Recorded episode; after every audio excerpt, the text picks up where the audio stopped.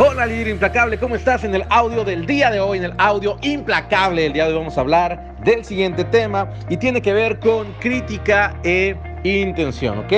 Crítica e intención. Y mira, constantemente, constantemente estamos huyendo de la crítica, constantemente nos molesta cuando nos critican y eso es normal. Ahora, el problema de molestarnos con la crítica es que alguna de ellas, alguna de ellas puede ser muy valiosa para nosotros para que mejoremos. Entonces, lo que siempre te digo es, critícame, critícame fuerte, pero con buena intención y siempre escucharé tus palabras. En los entrenamientos de carisma siempre hablo de autoridad y cordialidad, esa combinación a la vez de juicio y de misericordia. Por lo tanto, recuerda, critícame, critícame fuerte, pero con buena intención y siempre escucharé tus palabras, ¿ok?